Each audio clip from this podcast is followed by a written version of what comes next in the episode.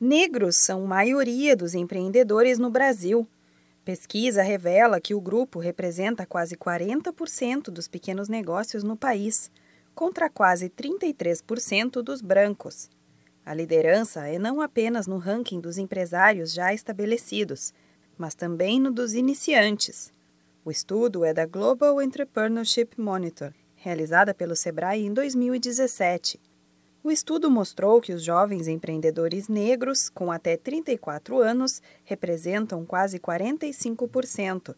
Entretanto, quando falamos de salário, os negros continuam ganhando menos e têm escolaridade inferior aos brancos. Uma reportagem do portal Pequenas Empresas Grandes Negócios mostrou o exemplo da designer gráfica Maíra da Costa Pedro Luz. Ela morava na Itália e decidiu voltar ao Brasil em 2015.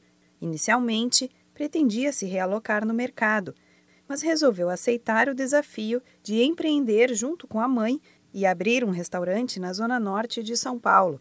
A ideia era se autoafirmar como mulher e negra em um segmento liderado por homens na capital.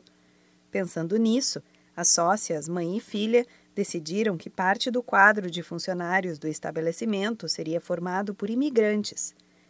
Pessoas de lugares como Angola, República Dominicana e Haiti trabalham em diferentes áreas do restaurante e trazem um pouco da terra natal para dentro do cardápio, que também foi adaptado. Hoje, grande parte dos pratos servidos, por exemplo, são compostos por muitas raízes, que é uma especialidade dos imigrantes africanos. Abrir uma empresa requer muita paciência e, principalmente, planejamento. Para quem deseja começar um novo desafio, um dos principais fatores é ter afinidade e conhecimento no setor que pretende atuar. Conte com o Sebrae São Paulo para te ajudar a tirar sua ideia de negócio do papel e começar com o pé direito. Acesse o site sebraesp.com.br e descubra qual o escritório mais próximo de sua casa ou ligue para a central de atendimento no número 0800 570 0800. Da Padrinho Conteúdo para a agência Sebrae de Notícias, Renata Kroschel.